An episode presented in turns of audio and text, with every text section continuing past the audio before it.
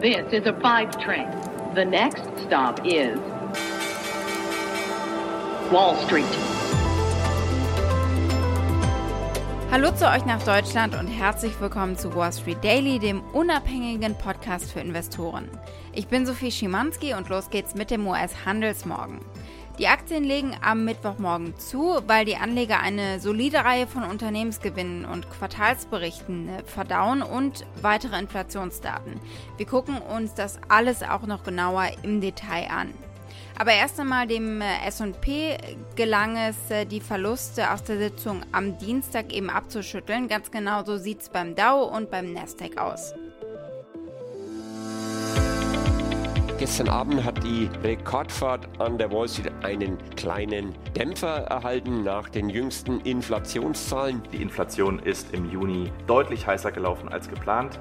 Heute 18 Uhr die Anhörung von Fed-Chef Paul vor dem US-Kongress und vor Hintergrund dieser aktuellen Daten könnten vielleicht interessante Fragen aufkommen. Wir bekommen weitere US-Banken mit Zahlen, Bank of America und die Citigroup und das Beige Auch das wird noch veröffentlicht.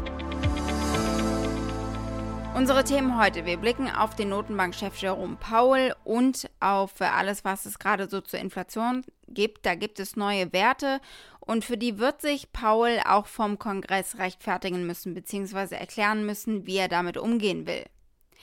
Die Delta-Variante vom Coronavirus bereitet den Anlegern hier natürlich Sorgen und äh, die Rede ist davon, äh, wie jetzt am besten eben weiter geimpft werden soll. Wir schauen also auch auf dieses Thema.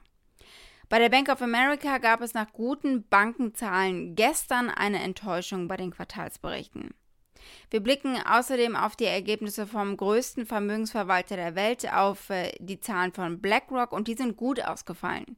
Ganz genauso übrigens, und diese Zahlen besprechen wir auch, die von äh, Delta, von der Fluglinie. Und deswegen ist Delta auch unsere Aktie des Tages. Und dann müssen wir kurz noch über eine Eilmeldung reden, die es zu Oatly gegeben hat, zu dem Unternehmen, das Hafermilch verkauft. Und wir schauen, was da los ist.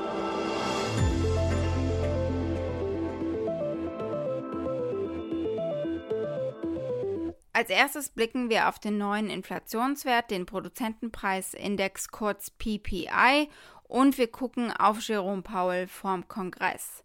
Heute steht vieles hier im Zeichen der Inflation, die ist ja sowieso Thema Nummer 1 aktuell, aber heute eben extra nochmal im Scheinwerferlicht. Es gab den neuen Wert fürs PPI und äh, der Produzentenpreisindex ist äh, aufs Jahr gesehen im Juni stärker als erwartet gestiegen. Also wir sehen genau das gleiche Bild eigentlich, das uns gestern schon der Konsumentenpreisindex gezeigt hat. Der PPI stieg im Juni von 6,6 Prozent im Mai auf 7,3 Prozent auf Jahresbasis. Dieser Wert hat die Markterwartungen von 6,8 Prozent bei weitem übertroffen. Auf Monatsbasis ist er von 0,8% auf 1% gestiegen. Und äh, Notenbankchef Jerome Powell beginnt jetzt eben seine zweitägige Aussage vom Kongress in Washington. Der Reporter Steve Leisman berichtet schon mal vorab auf CNBC. Powell is before the House Financial Services Committee today, and he will tell them that the Fed will maintain the current funds rate target until employment and inflation reach the Fed's goals. He is not giving much here in the wake of those higher inflation numbers yesterday. So the Fed will alter policy only if inflation is persistently and materially on a higher path there. So we'll continue to monitor the implications of incoming information for the economic outlook and would be prepared to adjust the stance of policy if we saw signs the path of inflation or longer term inflation expectations were moving materially and persistently beyond levels consistent with our goal. Ja, und da muss er den Kongress eben von überzeugen, dass die Inflation kein Problem darstellt langfristig. Und das wird, wie gesagt, angesichts der starken Werte von gestern und heute gar nicht so einfach. Paul hat aber vorhin bereits gesagt, dass sich die Wirtschaft weiter signifikant verbessern muss, bevor die Zentralbank ihre ultralockere Geldpolitik eben ändert. Er wird weiter argumentieren, dass ein Großteil des Preisanstieges im Juni von Sektoren herrührt, die durch die Wiedereröffnung beeinflusst und natürlich auch verteuert wurden.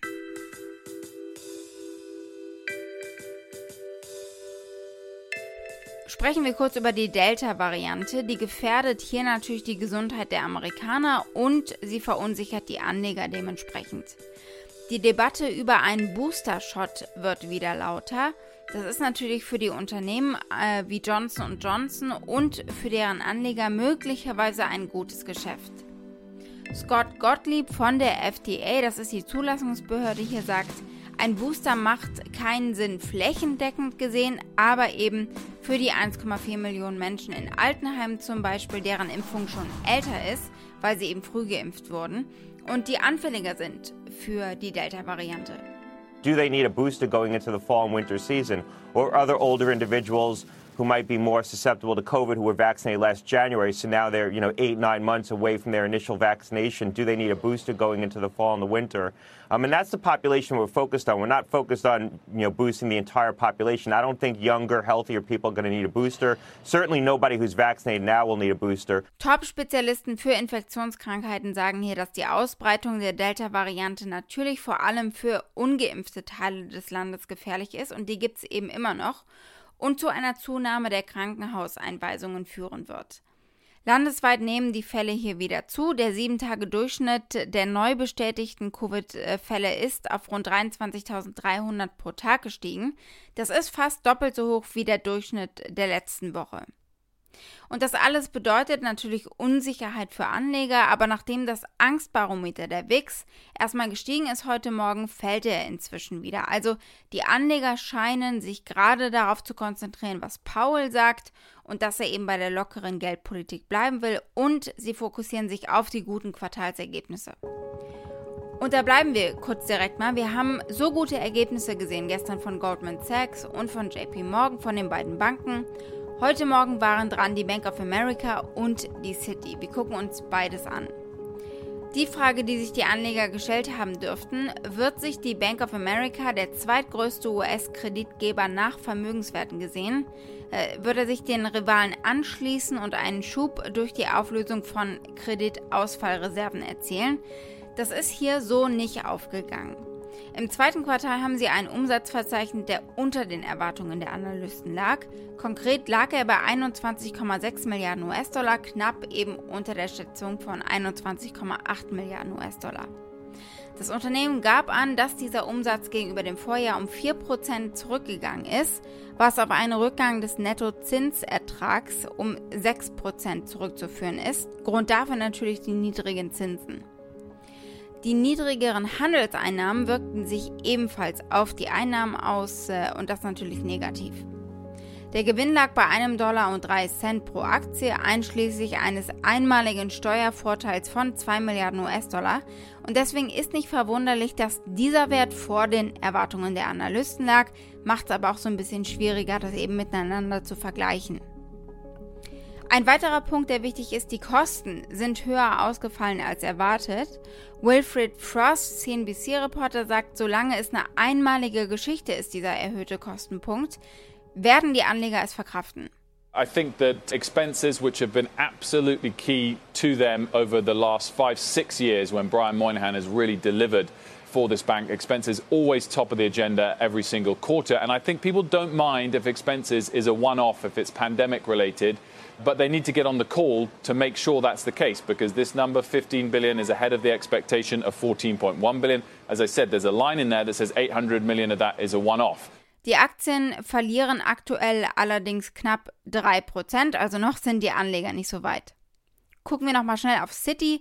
Die Ergebnisse des zweiten Quartals haben profitiert von eben der Auflösung von Kreditreserven für Zahlungsausfälle, genau wie bei JP Morgan zum Beispiel. Vor einem Jahr musste die Bank Milliarden für diese erwarteten Kreditverluste zurückstellen und das hat die Kreditkosten in Höhe von 8,2 äh, Milliarden US-Dollar eben ausgelöst. Der Gewinn lag jetzt bei 2,85 Dollar pro Aktie, was die Schätzung äh, von den Analysten deutlich doch übertroffen hat. Auch der Umsatz von 17,47 Milliarden US-Dollar hat die Schätzungen übertroffen aber die Zahl sank gegenüber dem Vorjahr immer noch um 12 Prozent, was auf niedrigere Ergebnisse im Handel zurückzuführen ist, genauso wie bei der Bank of America, auf rückläufige Kreditkartenkredite und äh, sinkende Zinssätze eben auch. Die Aktie der Bank kletterte nach dem Bericht trotzdem leicht an. Wie andere Konkurrenten an der Wall Street verzeichnete Citigroup im Quartal einen starken Rückgang der Erträge aus dem Handel mit festverzinslichen Wertpapieren, der aber teilweise durch höhere Ergebnisse im Aktienhandel ausgeglichen wurde. Wir bleiben in der Finanzbranche, aber wir gucken weg von den Banken und auf den größten Vermögensverwalter der Welt, auf BlackRock. BlackRock meldete am Mittwoch einen Gewinnsprung von 28 Prozent im zweiten Quartal, mehr als erwartet, äh, weil Anleger mehr Geld in die Fonds des Unternehmens haben fließen lassen und damit ist eben das verwaltete Vermögen auf neue Höchststände getrieben worden. Der bereinigte Nettogewinn des Unternehmens stieg in den drei Monaten zum 30. Juni auf über 10 Dollar pro Aktie von 7,85 Dollar äh, im Vorjahr, also deutlich besser. Die Netto-Mittelzuflüsse beliefen sich auf 81 Milliarden US-Dollar, angetrieben eben durch höhere Investitionen in die verschiedenen Fonds von BlackRock, einschließlich zum Beispiel der börsengehandelten Fonds.